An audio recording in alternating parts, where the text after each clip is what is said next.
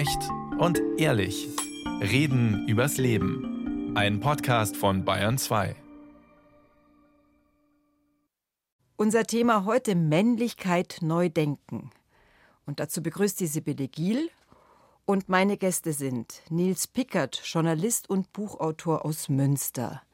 Er hat den Verein Pink Stings gegründet und mit aufgebaut und engagiert sich dort gegen Sexismus und Homophobie. Herr Pickert, wenn ich sage Männlichkeitsbilder 23, was denken Sie?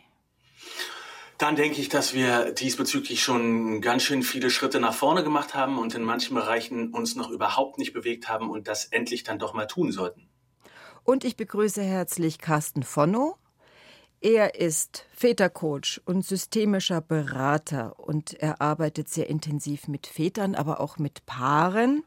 Die gleiche Frage an Sie. Ich sage Männlichkeitsbilder 23. Was denken Sie? Ich habe den Eindruck, viele Männer wollen das heute anders machen. Und die sind wahnsinnig unsicher, haben kein gutes Repertoire, auf das sie zurückgreifen können.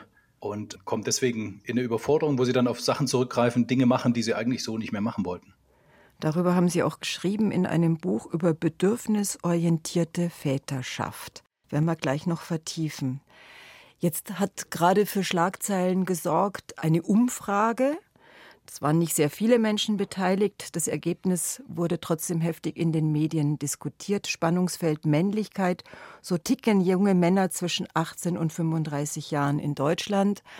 Und mehrere Kernthesen davon waren einmal, dass noch immer sehr viele junge Männer sich nicht trauen, ihre Gefühle zu zeigen, Schwierigkeiten eher unterdrücken und was viele schockiert hat, 30 Prozent der Männer haben gesagt, Gewalt in der Partnerschaft kann schon mal sein, da kann einem schon mal die Hand ausrutschen. Können Sie sich das vorstellen? Herr Pickert, fangen Sie vielleicht an. Ich kann mir das sehr gut vorstellen. Diese Umfrage ist meines Wissens nach aus methodischen Gründen zu Recht kritisiert äh, worden. Das heißt, ich will da nicht zu sehr in die Richtung gehen, aber der Inhalt deckt sich zumindest mit vielen anderen Studien, die davor schon erhoben worden sind, auch mit dem Fakt, dass es in den letzten 10 bis 20 Jahren es immer wieder und immer mehr Männern gelingt, sich vor jungen Männern als eine Art von Vorbild aufzubauen und mit so sehr einfachen und martialischen Ansagen wie mach dein Bett, sei hart, mach dich krass, benimm dich ähm, Frauen gegenüber herablassend und dominant sehr, sehr viel Geld verdienen und viel Macht aufbauen. Und das ist eine Realität, der wir uns stellen müssen. Das ist auch in meiner Arbeit taucht das immer mal wieder auf, dass es so eine Idee davon gibt, dass wir uns in den letzten Jahren von einer Art von Kernmännlichkeit entfernt haben und Jungen heute viel zu sehr verweiblichen und dass wir dahin zurück müssten. Und ich habe immer wieder festgestellt, dass das genaue Gegenteil der Fall ist, dass wir uns als Gesellschaft eher aufweichen müssten, damit Jungen und Männer die Räume und Mittel und Wege haben, auf äh, Konflikte und Überforderungen und Emotionen so zu reagieren, wie es Ihnen und allen Beteiligten gut tut. Herr Forno, wie ist Ihre Einschätzung zu der Umfrage, die ich gerade zitiert ja, habe? Mich überrascht das auch nicht. Ich glaube auch, dass wir ein bisschen, naja, ein bisschen demütig sein sollten in gewisser Weise, äh, weil wir doch realisieren müssen, was aktuell noch und vor 20 oder vor 50 Jahren in den Familien, in den Elternschaften sozusagen noch üblich war, wie wir und wie unsere Eltern und Großeltern auch mit sich selber und mit ihren Kindern umgegangen sind.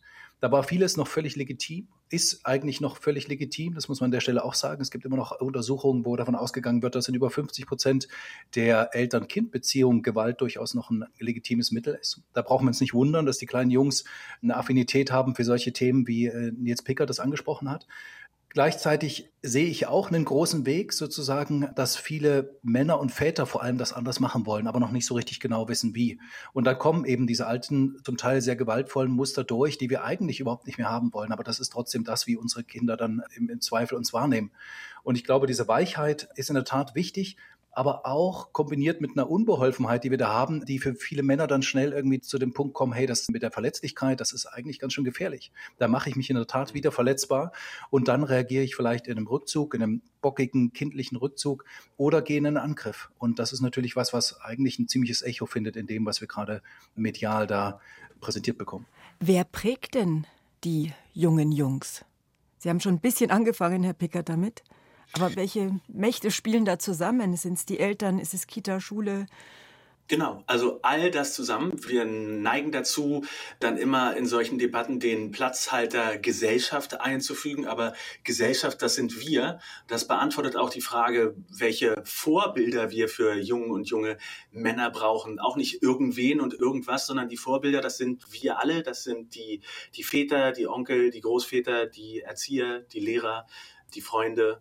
Und äh, es macht keinen Sinn, aus meiner Sicht eine Form von Männlichkeit als Programm zu entwickeln und Kindern und Jugendlichen überzuhelfen, sondern es macht Sinn, Männlichkeit so authentisch wie möglich und so lebensnah und gefühlsecht wie möglich zu leben. Das Was heißt, ist Männlichkeit? Da falle ich Ihnen gleich ins Wort. Was ist Männlichkeit? Wie würden Sie, Herr Pickert, Männlichkeit definieren?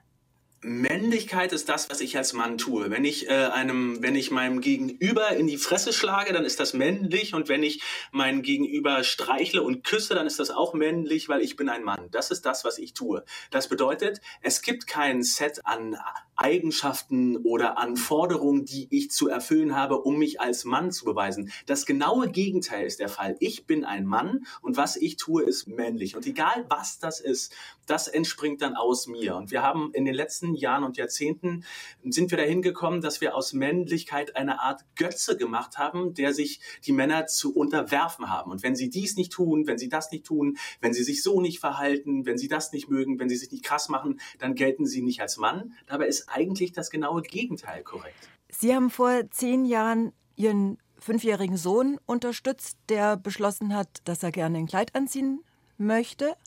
Und Sie haben sich dann gedacht, dann machen wir das eben zusammen und sind gemeinsam, und das hat für Schlagzeilen gesorgt und auch für Aufregung gesorgt, mit Ihrem Sohn, jeder hat den Rock an, durch die Stadt marschiert. Ist das auch männlich? Ja, auf jeden Fall. Ich bin ein Mann, er ist ein Junge. Das ist genau das, was wir äh, gemacht haben. Wenn ich mir einen Rock anziehe, dann ist das genauso männlich, wie wenn ich mir eine Hose anziehe. Was mir noch besser gefallen würde, wäre, wenn wir all diese Dinge nicht geschlechtlich einsortieren, sondern ich einfach nur ein Mann bin, der Sachen tut, weil eigentlich haben Farben kein Geschlecht und Vorlieben kein Geschlecht und Dinge und Kleidung auch nicht. Und das war aber tatsächlich ein großes Thema, das die Menschen sehr bewegt hat. Es gab sehr, sehr, sehr viele Menschen, die mir eine Rückmeldung gegeben haben, dass sie das sehr bewegt hat, dass sie das bemerkenswert fanden, dass sie das schön fanden. Es gab aber auch viele Menschen, die sich herausgefordert gefühlt haben, die verärgert waren oder wütend, äh, teilweise mir und meinem Jungen Gewalt angedroht haben.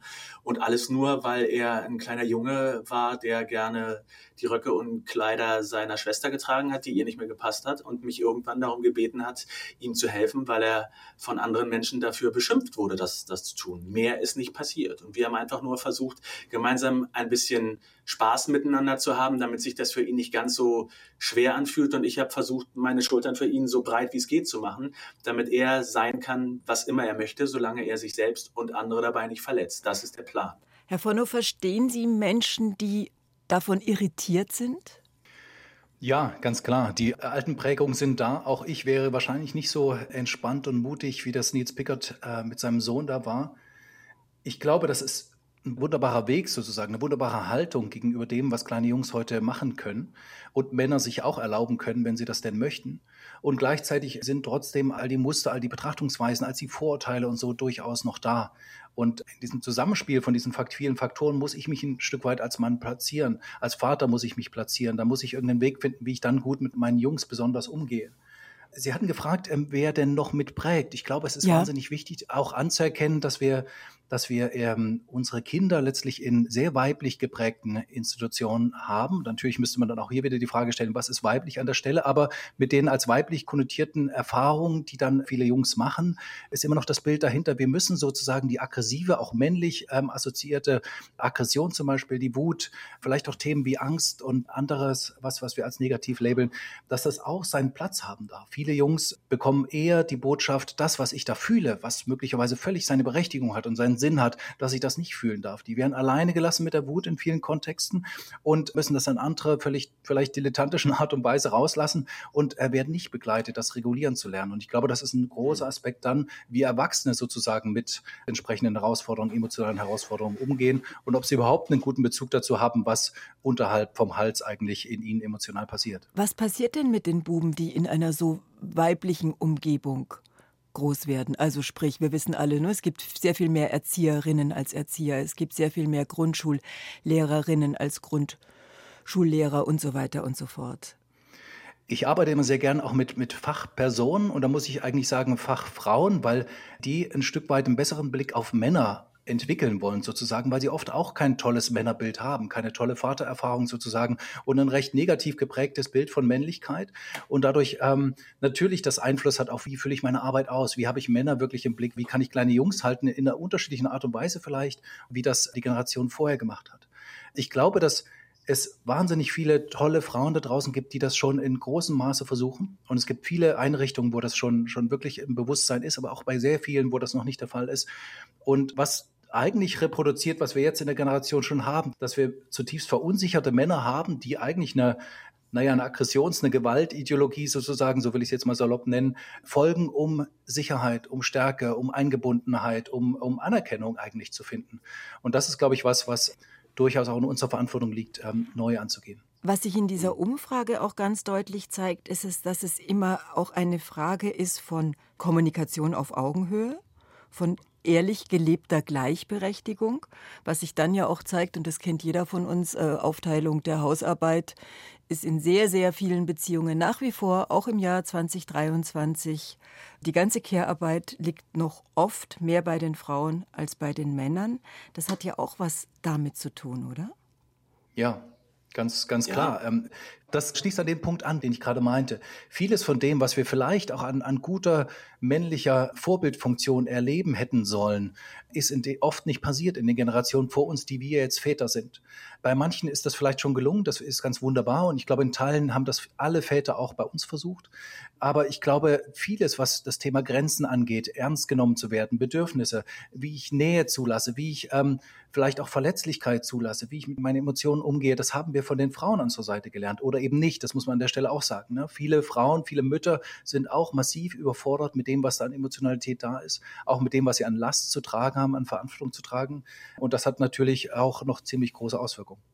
Viele von uns wollen aber natürlich auch immer wieder klaren Unterschied setzen zwischen Männern und Frauen, die wir ja auch alle kennen. Oder nicht?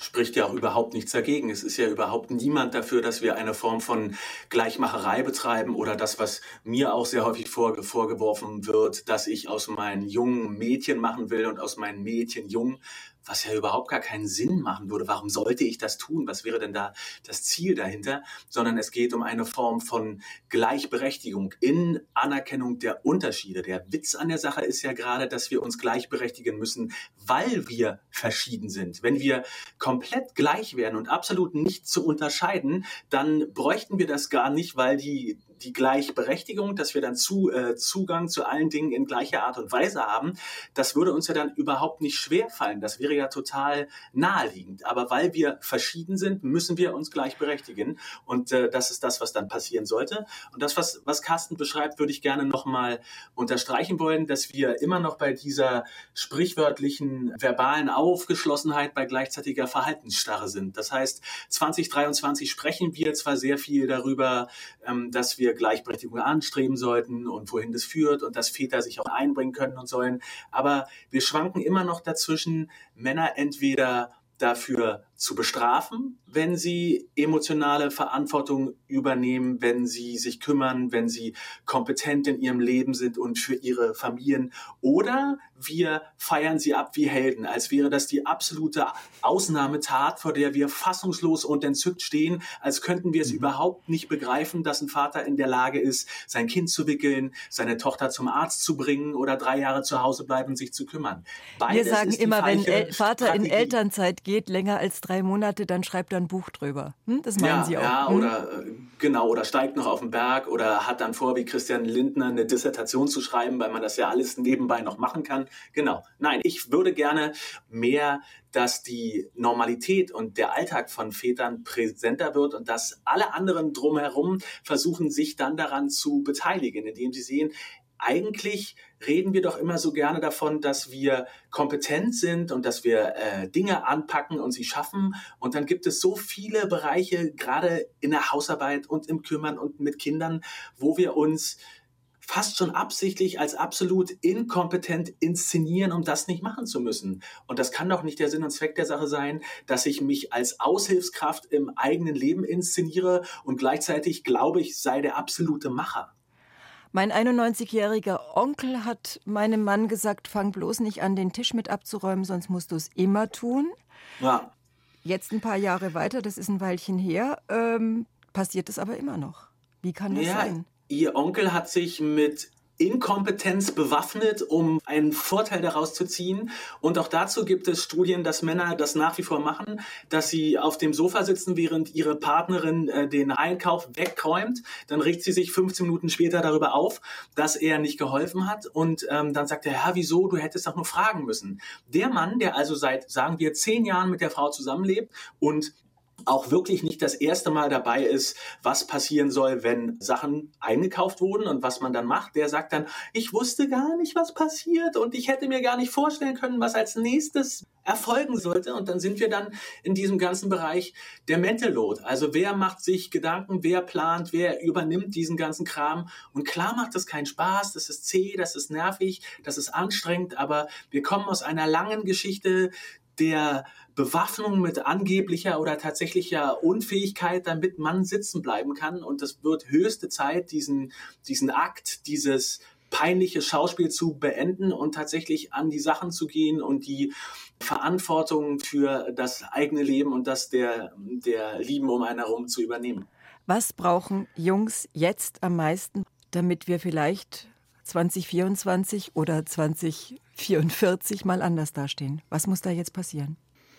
Ich glaube vor allem Vorbilder, die, die echt sind, die spürbar sind, die sich selber ernst nehmen, vor allem männliche Vorbilder. Also Männer, die, die, die auf dem Weg sind, sozusagen sich selber wiederzufinden, klarer zu werden, was sie eigentlich wollen in ihrem Leben, was für sie in Ordnung ist, was nicht. Dass kleine Jungs auch sehen, dass das geht, dass ihre Väter an der Seite wirklich auch ihr eigenes Ding machen, dass sie Verantwortung übernehmen für all die Bereiche, die Nils gerade genannt hat. Und gleichzeitig aber auch, und da habe ich natürlich eher mit Vätern zu tun, die in der Tat was verändern wollen und dann wirklich in so einen Punkt kommen, wo sie sich nicht kompetent genug fühlen und wo sie eigentlich noch nicht so klar verstanden haben, wie viel sie eigentlich gestalten können in diesem ganzen Familienkontext, wie viel sie auch gestalten können als Vorbild für ihre Jungs. Und ich glaube, dass es Männer braucht, erwachsene Männer vor allem, die sich trauen, mit ihren Freunden, mit ihren Kollegen, mit vielleicht auch therapeutischer Unterstützung zu schauen, hey, was bewegt mich wirklich? Was brauche ich? Was ist da los, wenn ich in so Überforderungssituationen komme, wo ich gewaltvoll agiere, obwohl ich es überhaupt nicht will? Also wirklich auch, dass wir in der Kommunikation unter uns Männern lernen, mehr zu uns zu stehen und wirklich über Dinge zu sprechen, die einen Unterschied machen. Gleiche Frage an Sie, Herr Pickert. Was brauchen Jungs am meisten? Hm. Ja, ich würde sagen, Männlichkeit könnte doch der Funken sein, den wir in Jungen entzünden, damit er, wenn sie dann Mann sind, leuchtet. Und wenn wir gemeinsam versuchen klarzumachen, dass Männlichkeit nicht kompetitiv sein muss, aber sein darf, wenn wir die Zwänge und die Zurichtung und die Gewalt und die Ansprüche darum entfernen und uns von diesen Bewertungspositionen zurückziehen und Jungen in dem Rahmen, dass sie sich selbst und anderen nicht verletzen sollen, tun lassen, was immer sie mögen, um herauszufinden, wer sie sind und wie sie mit anderen interagieren wollen, dann wären wir, glaube ich, ein ganz schönes Stück weiter. Aber wir wir schreiben zu, wir richten zu, wir geben Dingen ein Geschlecht, wir sagen ihnen, was sie zu tun und zu lassen haben. Wir werten Weiblichkeit permanent ab, indem wir ihnen dann auch sagen, verhalte ich nicht wie ein Mädchen. Das Einzige, was ähm, Jungen daraus lernen können, ist A, ich werde hier abgewertet und B, es ist schlecht, ein Mädchen zu sein.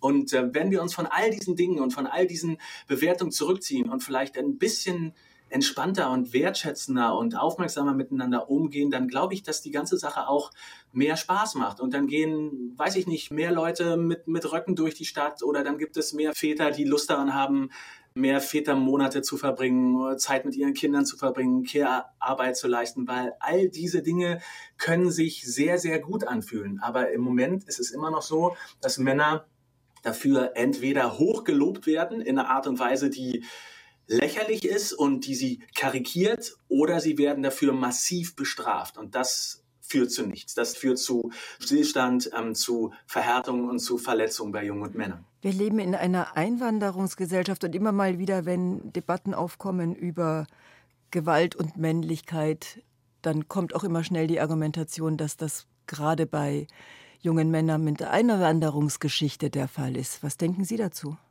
Ich denke, dass man sich davor nicht wegducken sollte, aber ich denke auch, dass wir in einem Land leben, in dem der Vorsitzende der größten Partei 97 dagegen gestimmt hat, dass Gewalt in der Ehe eine Straftat sein sollte, dass Vergewaltigung in der Ehe eine Straftat sein sollte. Das heißt, es bringt uns überhaupt nicht, nicht weiter, mit dem Finger auf andere zu zeigen.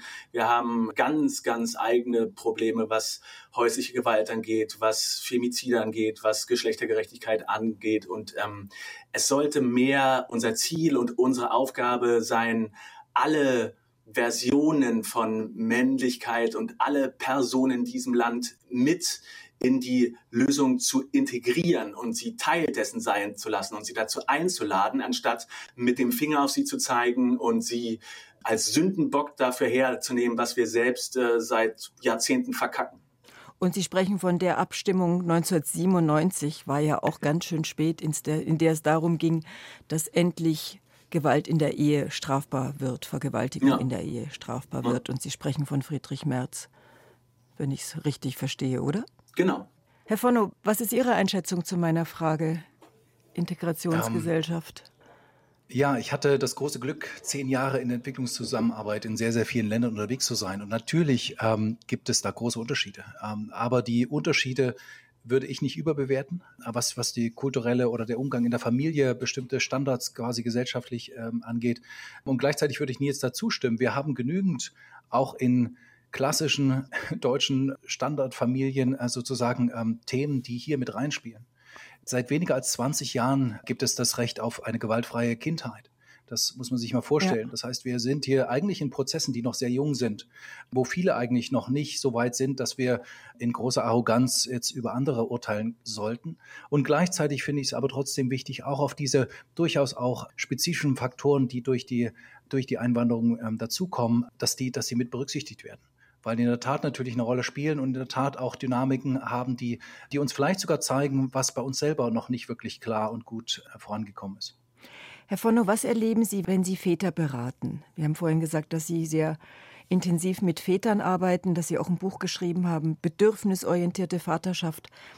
Jetzt habe ich gefragt, was die Jungs am meisten brauchen. Was brauchen denn die Väter am meisten? Hm.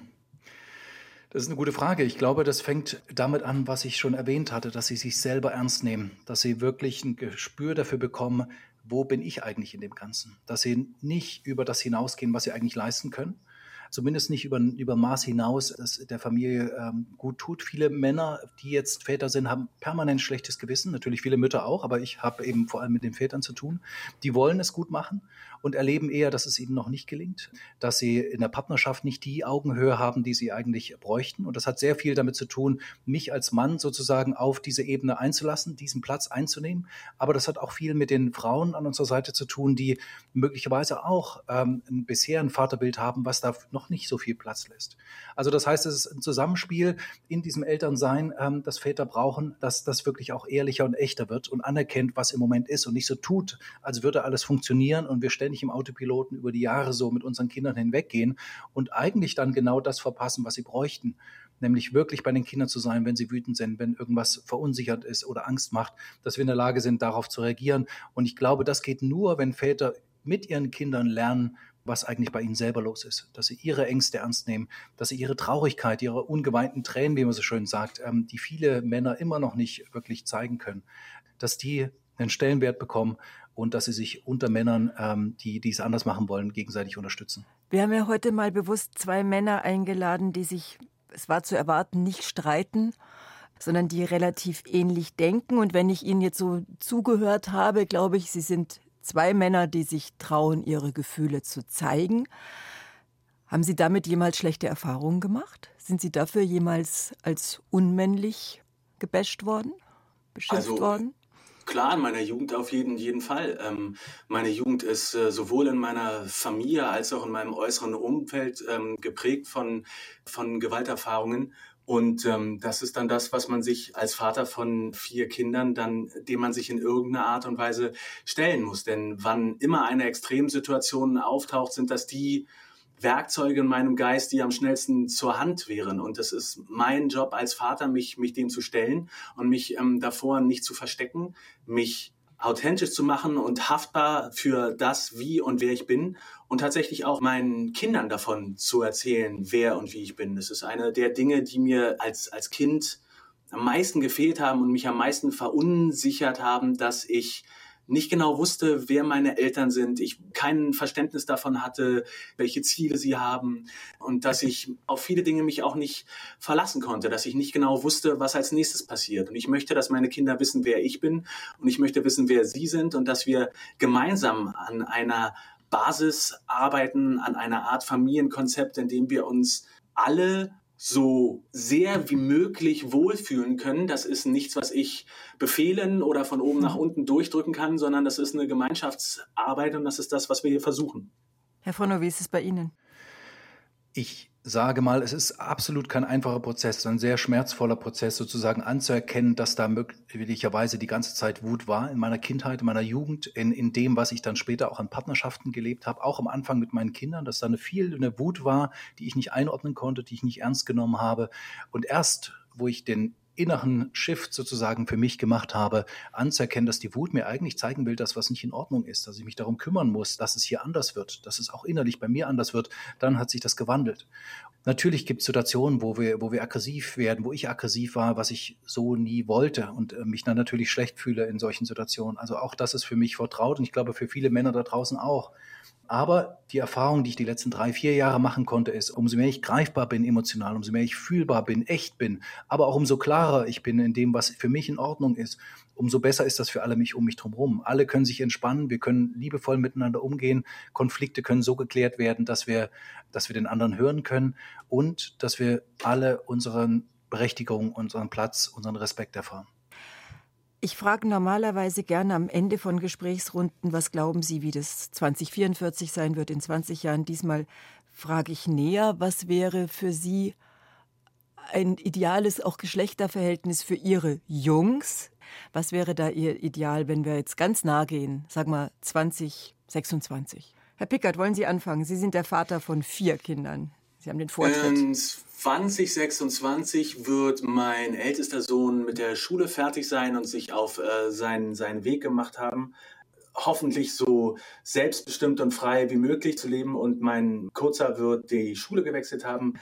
Ich hoffe, dass beide dann in Liebe und Verantwortung leben und wissen, wer sie sind und woher sie kommen und dass meine Lebenskomplize und ich immer in ihrem Rücken stehen und da sind, wenn sie uns brauchen. Ich hoffe auch, dass sie sich abgrenzen können von Dingen, die ihnen nicht gut tun, von Männlichkeitsbildern, die sie zu Intoleranz, Gewalt, Desinteresse und gekränkter Wut auffordern, und zwar jeden Tag. Und ähm, auch das muss man einmal nochmal klar halten, dass das jeden Tag auf sie zuschwappt und dass wir nicht miteinander gemeinsam so tun sollten, als gäbe es das nicht, sondern dass wir den kleinen Jungs und äh, den jungen Männern auch die Tools mitgeben sollten, sich davon abzugrenzen und anzuerkennen, was richtig und was falsch ist und den richtigen Weg zu wählen. Und das wäre mir wichtig. Das war Nils Pickert, wortgewaltiger Journalist und Buchautor. Und die gleiche Frage geht an Carsten Fonno, Vater von einem Sohn und einer Tochter. Und ich unterdrücke heute mal die Töchter und frage nach ihrem Sohn. 2026. Ich glaube, was Nils da formuliert, ist, ist kaum noch sinnvoll zu ergänzen. Aber was ich mir wirklich wünsche, ist, dass mein Sohn in der Tat echt sein kann in all den Facetten, die da so sind. Und die können durchaus klischeegefüllt sein. Ich möchte, dass er in der Lage ist, weiterhin seine, seine Grenzen klar zu artikulieren, zu spüren, was für ihn okay ist.